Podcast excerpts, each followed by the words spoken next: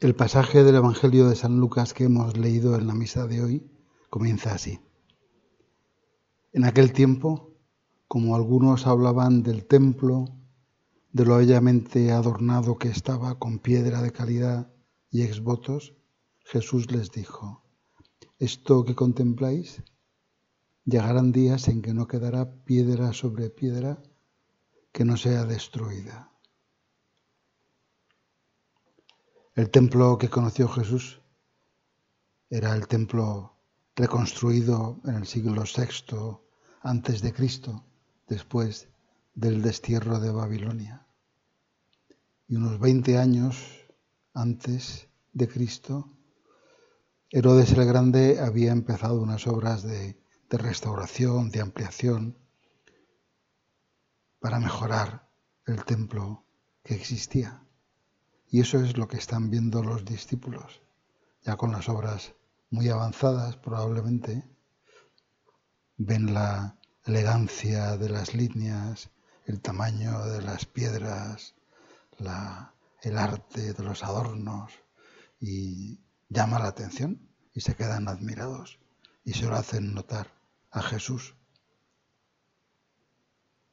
Y entonces Jesús, no para aguar la fiesta, sino para aprovechar la ocasión, les dice, de eso que veis, llegará un día en que no quede piedra sobre piedra. Cosa que en efecto sucede unos 40 años después, cuando los romanos destruyen el templo. Podemos mm, pensar también que es una advertencia que el Señor quiere hacer expresamente. Aprovecha la ocasión para dejar una enseñanza. En la mente de los judíos, Jerusalén y concretamente el templo era el centro de su vida. La grandeza del templo, la estabilidad del templo era un poco como la estabilidad del pueblo y el fin del templo también estaba relacionado, como luego se ve en la conversación que sigue, con el fin del mundo, con el acabarse de toda la realidad conocida. Por eso cuando Jesús les dice que llegará un día en que de todo eso no quedará piedra sobre piedra, puede que les esté diciendo algo más general algo así. No pongáis vuestra seguridad en cosas humanas, en fortalezas aparentes, en una solidez que es sólo basada en los materiales, en el tamaño.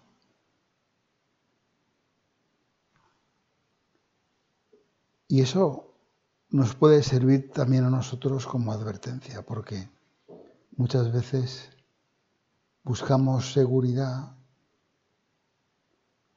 o al menos llenar nuestra vida de sentido, de alicientes, con cosas que son pasajeras, que son valiosas como eran valiosas aquellas piedras, aquellos labrados, aquella arquitectura tan cuidada grandiosa. Hay muchos valores humanos que son muy bonitos y tienen en sí mismos una mm, densidad de humanidad fuerte. Valen la pena. La amistad es una maravilla, el amor, la solidaridad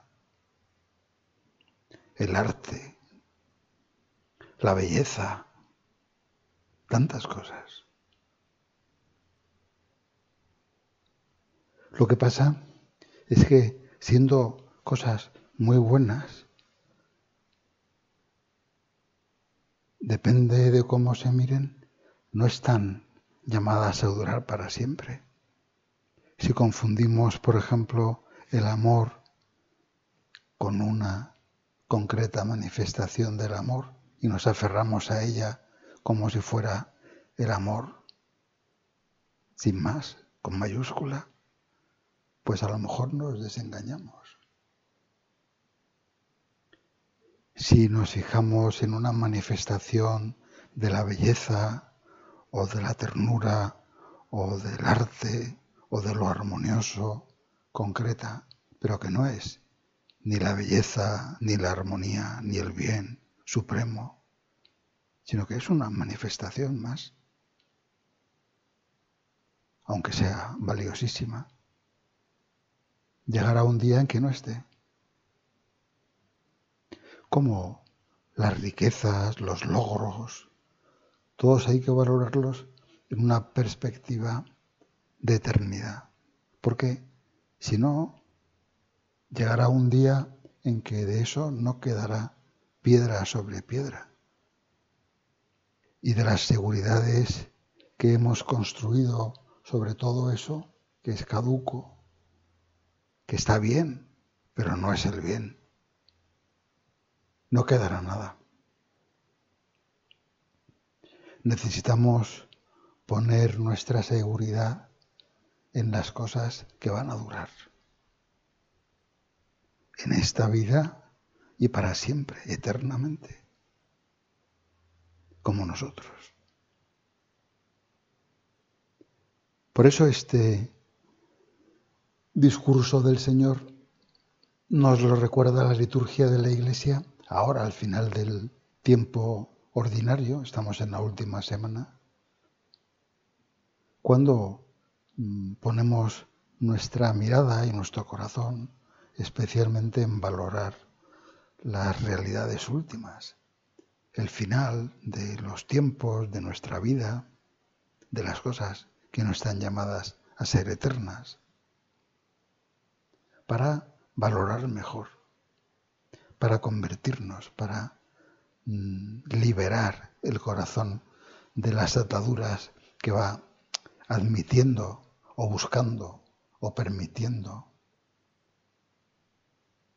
para que esté suelto, capaz de amar, sin trabas, sin cálculo, sin autodefensa, para que se libere de pesadumbres o de pesadeces que lo retienen, que lo pegan al suelo. Y en esa línea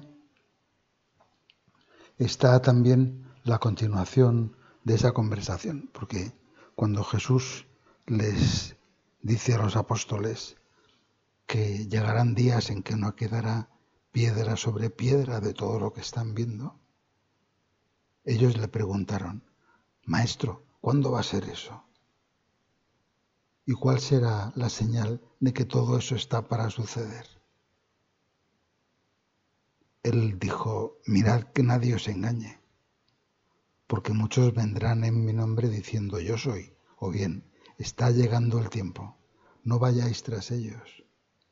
Cuando oigáis noticias de guerras y de revoluciones, no tengáis pánico, porque es necesario que eso ocurra primero, pero el fin no será enseguida. Y les decía, se alzará pueblo contra pueblo y reino contra reino habrá grandes terremotos y en diversos países hambres y pestes. Habrá también fenómenos espantosos y grandes signos en el cielo. En definitiva, a la pregunta de los apóstoles, Señor, ¿cuándo será eso? ¿Cuál será la señal de que todo está para suceder? En realidad, el Señor no les responde directamente les dice una cosa clara. No os dejéis engañar. Cuidado con que nadie os engañe. Que van a pasar muchas cosas en vuestra vida, pero ninguna de esas es necesariamente anuncio de que viene el fin, de que todo se acaba. Y sin embargo, las cosas que les dice, las dice con imágenes, de, es un, un estilo eh, apocalíptico, se dice, ¿no? Un estilo eh, de profecía mm, que em, emplea unas figuras difíciles de interpretar, que no se puede saber exactamente a qué se refieren. No tienen una, una traducción única, exacta. Si Jesús hubiera querido responder a su pregunta directamente, cuando le hubieran dicho, Señor, ¿cuándo será eso? Habría dicho, pues mira, va a ser en el año 2037, el 12 de diciembre, a las 7 de la tarde, porque él lo podía decir. Sin embargo, no les dice eso. ¿Por qué? Pues porque no les hace falta saberlo. Porque a nosotros no nos hace falta saberlo tampoco.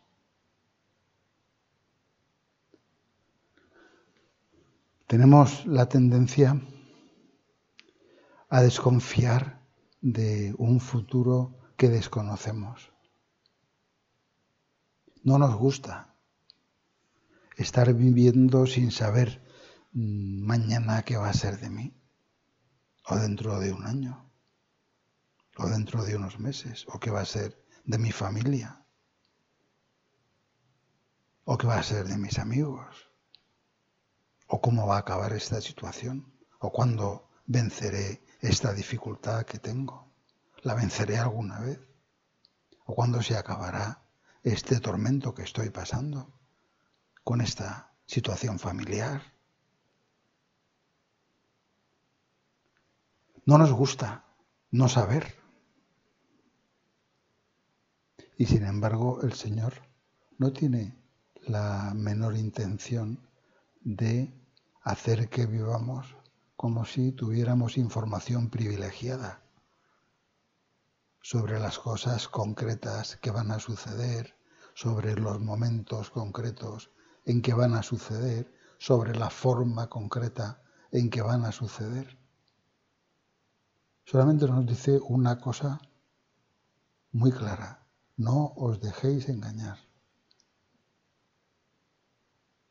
y vivir esa aparente incertidumbre apoyándoos en la única certeza que no se puede mover, que no puede fallar, que es que estáis en manos de Dios.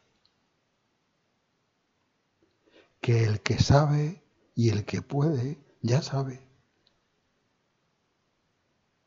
Quiere vuestro bien más que vosotros mismos.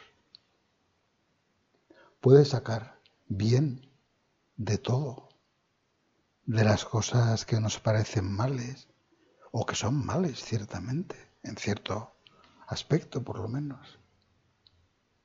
De ahí el Señor puede sacar bien, puede convertirlas en bien para nosotros, de modos que solo Él sabe. Y a veces que solo Él se da cuenta de que están sucediendo, mientras nosotros pensamos que todo va fatal.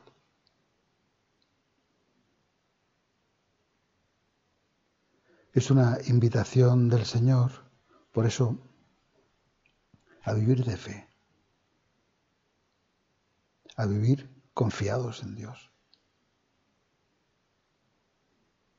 a entender que si el Señor sabe que pasamos angustias, incertidumbres, que tenemos que tomar decisiones afrontando el riesgo de equivocarnos porque no sabemos cómo va a salir, que tenemos que enfrentarnos a dificultades que no sabemos cómo van a resultar.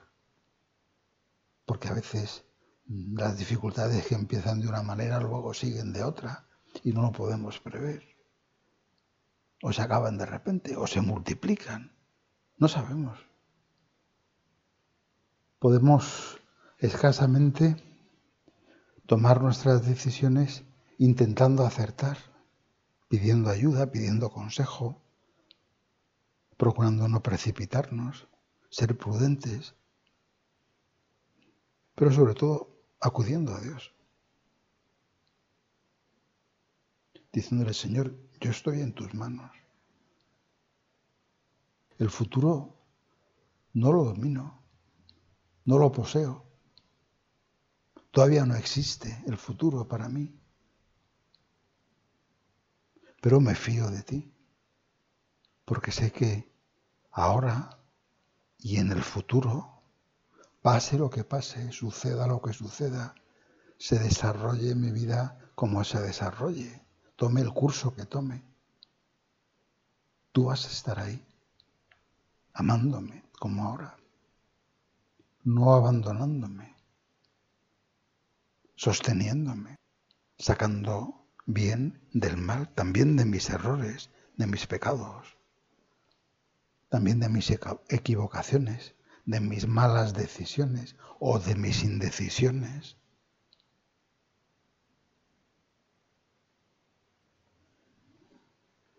No os dejéis engañar.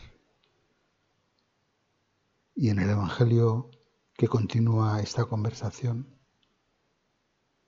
del Señor con los discípulos que leeremos mañana en la misa, les dice más cosas todavía.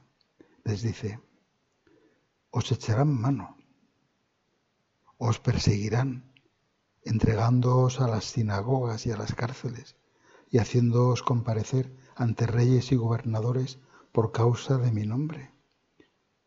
Esto os servirá de ocasión para dar testimonio. Pero comprended bien que no tenéis que preparar vuestra defensa. Yo os daré palabras y sabiduría a las que no podrá hacer frente ni contradecir ningún adversario vuestro y hasta vuestros padres y parientes y hermanos y amigos os entregarán y matarán a algunos de vosotros. Y todos os odiarán a causa de mi nombre, pero ni un cabello de vuestra cabeza perecerá. Con vuestra perseverancia salvaréis vuestras almas. Ni un cabello de vuestra cabeza perecerá. Aquí ya les hace el Señor advertencias más personales que asustan un poco y que como nosotros sabemos, pues se fueron cumpliendo de diversas maneras, se han ido cumpliendo de diversas maneras a lo largo de la historia, en muchos cristianos, perseguidos, encarcelados, traicionados, martirizados. Hoy celebramos, por ejemplo, unos cuantos mártires. Y continuamente durante el año estamos celebrando la memoria de los mártires, de los que por el nombre de Cristo han preferido morir que salvar su vida, negándole. El Señor ya les advierte entonces a los discípulos que en la vida les esperan dificultades que no van a recorrer un camino que sea sencillo necesariamente o que siempre sea sencillo. Que cuando aparezcan en su vida contradicciones, obstáculos, dificultades, no estará sucediendo nada extraordinario. El propio Jesús lo muestra con su vida si alguien tenía derecho, por decirlo así, a llevar una vida sin sobresaltos, con éxitos, ¿eh? un apostolado que se notara que tenía éxito, que todo el mundo le hiciera caso, le respetara, le amara, le admirara. Era él. Y sin embargo, en su vida aparece la traición, la persecución y la muerte. la aparente derrota, muere a manos de sus enemigos, de los que se la tienen jurada y están todo el tiempo maquinando para ver cómo hacerse con él, hasta que lo consiguen. Y arman esa trama corrupta para que lo condenen a muerte, las autoridades que pueden, las romanas.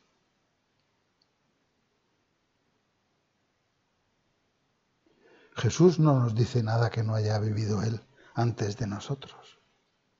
Lo que nos dice es Lo vais a vivir así, pero vividlo con paz, con serenidad. No pasa nada. No pasa nada. Porque mm, si aspiráis solamente a una vida llena de las seguridades humanas, de las recompensas humanas, de las satisfacciones meramente humanas que uno podría pensar que son capaces de llenar su vida, tened en cuenta que de todo eso no quedará piedra sobre piedra. En cambio, si vivís con confianza en Dios, sin intentar dominar el presente, que eso os, supera. Si el Señor nos hubiera querido adivinos o brujos o profetas, que los profetas, por cierto, muchas veces profetizaban el futuro, pero no entendían lo que estaban diciendo, porque iba a suceder siglos después. Pero si el Señor hubiera querido que mm, fuéramos seres capaces de vivir controlando el futuro, teniendo en presente todo el futuro, nos habría hecho así. Pero no nos ha hecho así. Nos ha hecho unos seres capaces de vivir el presente. Porque el pasado ya no lo podemos vivir. Influye en nosotros de muchas maneras, pero ya no lo podemos vivir ni cambiar. Lo podemos por decirlo así, digerir cristianamente. Lo podemos contemplar en la presencia de Dios y aceptarlo, purificarlo, pero no lo podemos cambiar. Y el futuro, si ni siquiera sabemos, decía San José María, si llegará para nosotros. No sabemos cuánto futuro tenemos. Sí sabemos qué futuro tenemos. Uno muy bueno. El futuro que Dios sueña para nosotros. Eso sí que es hacer planes grandes. Pero nosotros no sabemos. Por eso tenemos que no resignarnos, sino amar nuestra capacidad de vivir en el presente, llenando el presente de sentido de eternidad, dejando, permitiendo que la eternidad de Dios, por tanto, su visión de las cosas, que nosotros no la conocemos, pero nuestra confianza en que Él lo ve todo, y lo sabe todo y se da cuenta de todo. Y nada le es indiferente. Y puede cambiar todo lo que nos vaya a hacer daño de verdad. Y puede utilizar todo lo que sucede en nuestra vida para cambiarnos a nosotros, para cambiar nuestro corazón, para ir transformándonos pacientemente y haciéndonos capaces de dar más sentido más contenido a nuestra vida, contenido de amor, de confianza, de fe, de esperanza, de capacidad de dar serenidad a los demás, de hacer el bien a nuestro alrededor. Vivir el presente no es una limitación. Vivir el presente con sentido de eternidad, confiando en Dios, vivir de fe, es una gran suerte. Da mucha paz, mucha paz. Evita que nos fijemos especialmente en las pequeñeces que no van más allá. Hace que tengamos perspectiva. Mientras vamos viviendo las cosas, que no perdamos de vista qué es lo importante, lo definitivamente importante, lo verdaderamente importante, y qué es lo que bien está bien o, o nos hace pupa, pero no es lo definitivo. Lo definitivo es el amor de Dios, que no nos abandona. Esa promesa del Señor, después de prometernos también que no nos van a faltar dificultades, que vamos a tener que caminar pues por un camino a veces costoso, que no se nos van a ahorrar los sufrimientos, tampoco las alegrías, ¿eh? tampoco las alegrías, ni los momentos en que nos demos cuenta de que vale la pena vivir y de qué bonito es vivir. Pero no nos van a faltar dificultades. Eso no nos debe desalentar. Primero porque Cristo no se las ha ahorrado y después porque el Señor nos promete, igual que dice a los discípulos, yo pondré en vuestra boca palabras, respuestas a las que no podrán resistir. Lo mismo va a hacer con todo. No te asustes de las dificultades. No te dejes engañar ni atemorizar por la imaginación. La imaginación es en eso un poco peligrosa porque, claro, imagina lo que van a ser las dificultades o a partir de una situación concreta proyecta con la imaginación, se pone en lo peor, por ejemplo, y claro, está mm, viviendo el sufrimiento de una realidad que no existe. No sabemos si llegará a existir, pero no existe, hoy por hoy no existe. A lo mejor no va a ser así. Y además de no existir, precisamente por no existir, es una realidad en la que no influye la gracia de Dios porque no es real. Y entonces estamos, nos quedamos solos, con nuestro miedo, con nuestro temor, con nuestra debilidad, nos angustiamos. Pero el Señor nos promete, ni uno solo de los cabellos de vuestra cabeza perecerá. sean cuales sean las dificultades, los dolores que tengamos que pasar. Ninguno tiene la capacidad de hacernos daño de verdad. Un daño que el Señor no pueda reparar con su amor, con el bien que quiere volcar en nosotros.